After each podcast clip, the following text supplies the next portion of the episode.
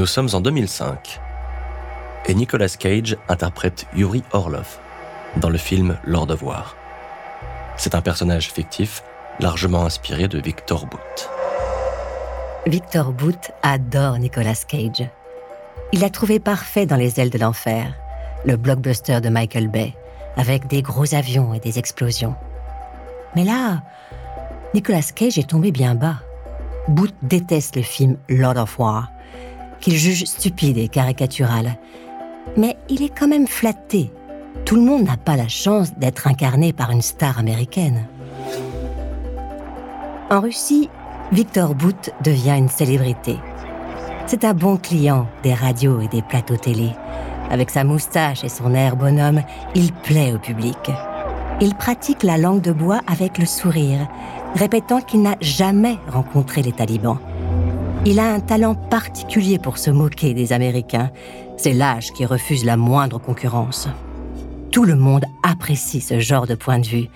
Le public et au plus haut niveau, le président Vladimir Poutine, qui voit dans Victor Bout un précieux outil pour le pays à utiliser quand le moment sera venu.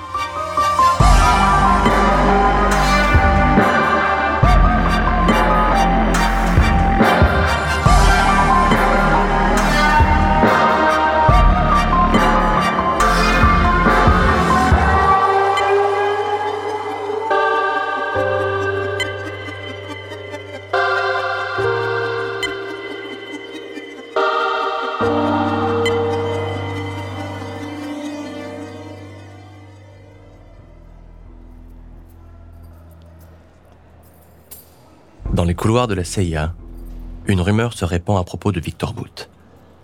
On le soupçonne d'avoir aidé Al-Qaïda à évacuer en urgence ses réserves d'or, juste avant l'invasion américaine en Afghanistan. C'est peut-être vrai, peut-être faux, mais les Américains sont en train de réaliser qu'ils ont contribué à créer un monstre. En laissant filer Victor Boot, ils l'ont laissé devenir une arme bien trop puissante pour la Russie. Il connaît les secrets de nombreux dirigeants du monde, dispose d'une large flotte. Il faut l'arrêter. Et sans attendre. Aux États-Unis, la DEA est une agence fédérale spécialisée dans les opérations musclées, en général pour arrêter les trafiquants de drogue. Et en ce moment, pour mettre la main sur Victor Boot. Mais il y a un problème de taille. Boot est terré en Russie. Bien conscient qu'il n'a pas intérêt à en sortir, il faut donc trouver un scénario qui peut l'amener à faire une exception. Les experts de la DEA sont inventifs. Ils imaginent un plan à base de faux dirigeants FARC, ces guerrilleros colombiens, ennemis jurés des Américains. Pour réussir, il faut d'abord trouver un contact qui pourra, sans le savoir, vendre l'idée à Victor Boot.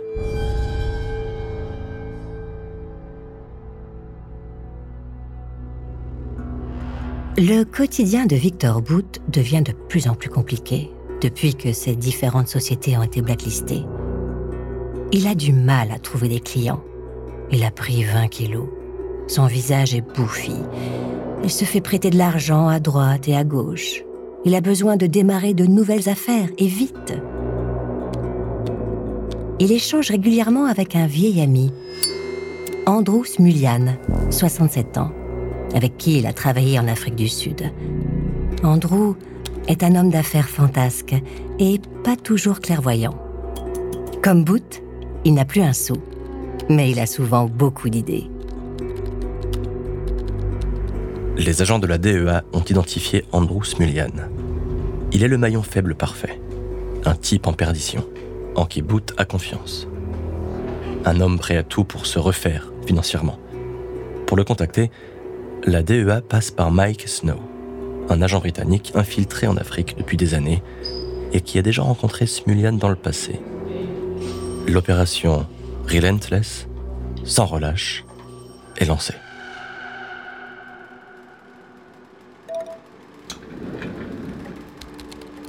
Fin 2007, Victor Boot reçoit un email de son ami Smulian. Il lui dit avoir discuté avec un Colombien qui veut acheter des armes russes. Boot est d'accord pour creuser le sujet. Smulian s'envole vers les Caraïbes pour rencontrer ce client prometteur.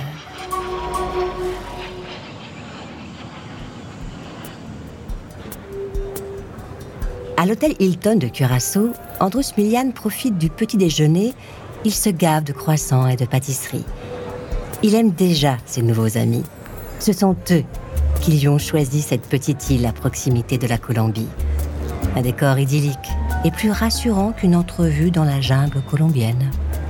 Pour que la rencontre soit convaincante, l'équipe de la DEA a mis en place le casting parfait. Autour de Mike Snow, il y a deux agents parlant espagnol. Carlos, originaire du Guatemala, et Ricardo, venu de Colombie. Les deux hommes travaillent pour les États-Unis après avoir été arrêtés pour trafic de drogue et d'armes. Ils sont aujourd'hui des agents de grande qualité qui connaissent leur sujet sur le bout des doigts.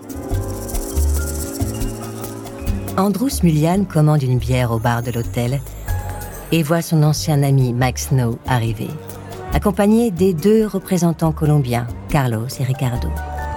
Les types n'ont pas l'air commodes. Andrew essaie de ne pas se montrer trop docile, mais il est impressionné. La discussion devient vite très concrète. Les hommes veulent se défendre face aux Américains qui les prennent pour cible dans la jungle. Ils ont besoin de dizaines d'iglas, ces redoutables armes antiaériennes russes. Andrew parle d'un ami qui pourrait les aider. ça tombe bien, il n'aime pas les Américains non plus. Andrew vient voir Victor à Moscou. Il se balade sur la place rouge. Smulyan se veut convaincant. Il a flairé le bon coup. Il explique que les FARC ont de gros moyens. Victor n'a pas l'air convaincu. Il ne veut pas avoir de lien avec des trafiquants de drogue.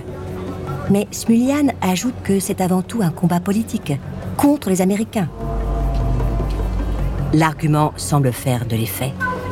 Victor réfléchit et ajoute On pourrait même leur revendre nos vieux avions À Copenhague, les agents de la DEA rencontrent Smulyan une deuxième fois.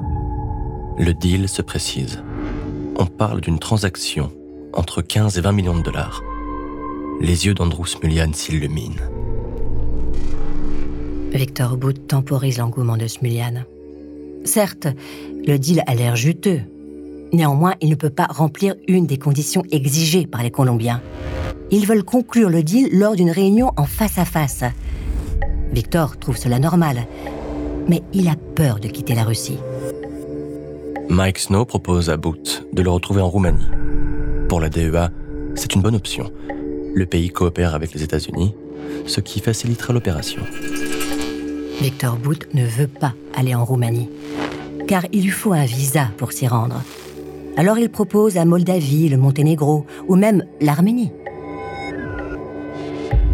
La proposition de Boot ne convient pas à la DEA. Mais ils doivent vite trouver une solution pour ne pas éveiller les soupçons de Boot. Alors ils évoquent une rencontre en Thaïlande. La Thaïlande Pourquoi pas se dit Victor Boot. En plus, le pays ne demande pas de visa pour les visiteurs russes. Côté DEA, on se frotte les mains. Tout est en place. Maintenant, il faut obtenir un flagrant délit, un accord, une poignée de main et, si possible, une allusion directe à une attaque contre les USA.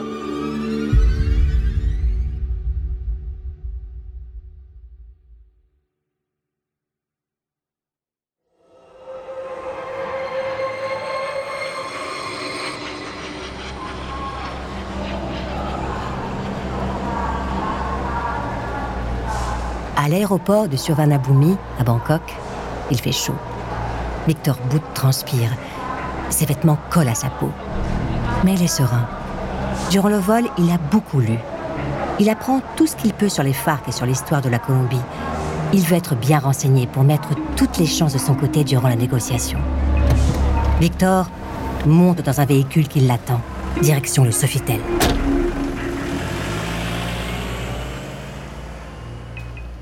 Le Sofitel de Bangkok accueille en toute discrétion un groupe un peu inhabituel.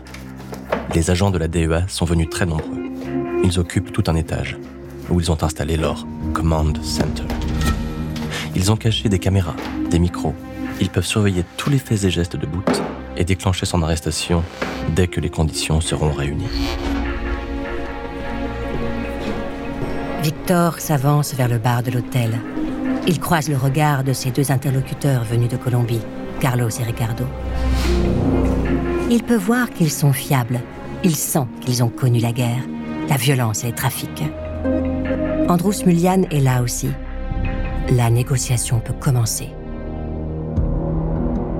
Les discussions ont lieu dans une grande salle de réunion. Les agents de la DEA se tiennent à proximité, prêts à intervenir. Carlos et Ricardo commencent à énumérer leurs besoins. Victor Bout est cordial, professionnel. Il ne se doute de rien. Victor Bout note les demandes des Colombiens. 100 missiles antiaériens Igla, 5000 Kalachnikov, 10 millions de munitions, 250 fusils sniper Dragunov. La liste est longue. En bon commercial, Victor suggère même quelques achats supplémentaires. Carlos et Ricardo voient bien que Boot est en confiance. Ils dévoilent même les détails de l'expédition. Ils proposent de livrer les armes en pleine jungle. On le pousse encore plus loin.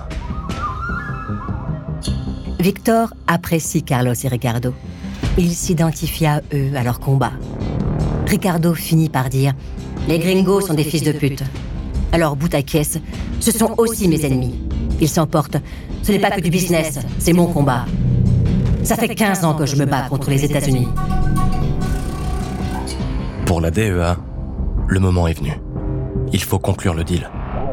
Dans leur oreillette, Carlos et Ricardo reçoivent l'ordre de serrer la main de Boot. Victor Boot tend sa main. Les doigts de Carlos se referment sur son poignet. Il le serre de façon inhabituelle. Carlos lui fait presque mal.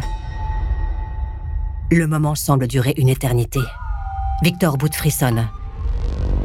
Il vient de comprendre. Crient les policiers rentrés brusquement dans la pièce. Vous êtes en état d'arrestation.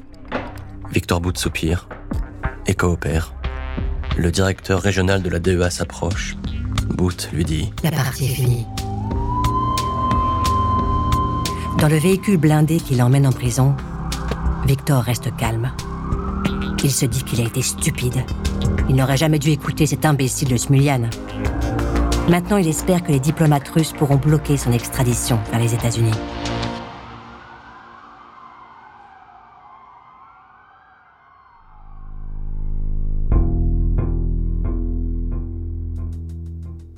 Les années passent. Après de longues tractations, Victor Boot est finalement extradé vers les États-Unis. Puis il est jugé à New York. Il est accusé de menacer la sécurité des États-Unis. Son ancien ami Smulian retourne sa veste et l'enfonce. En 2012, Boot est condamné à 25 ans de prison.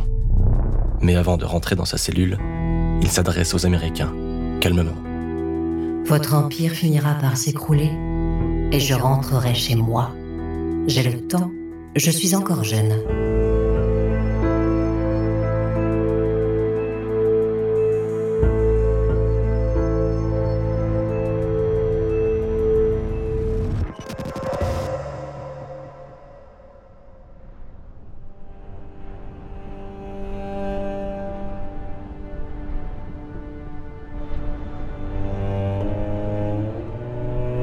L'histoire finira par donner raison à Victor Boot.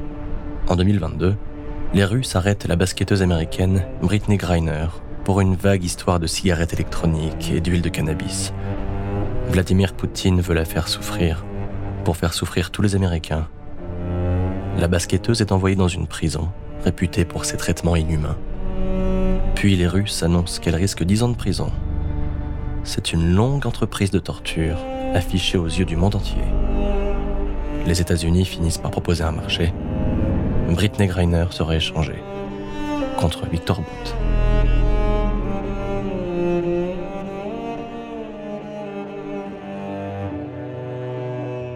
À son retour en Russie, Victor Boot est accueilli en héros.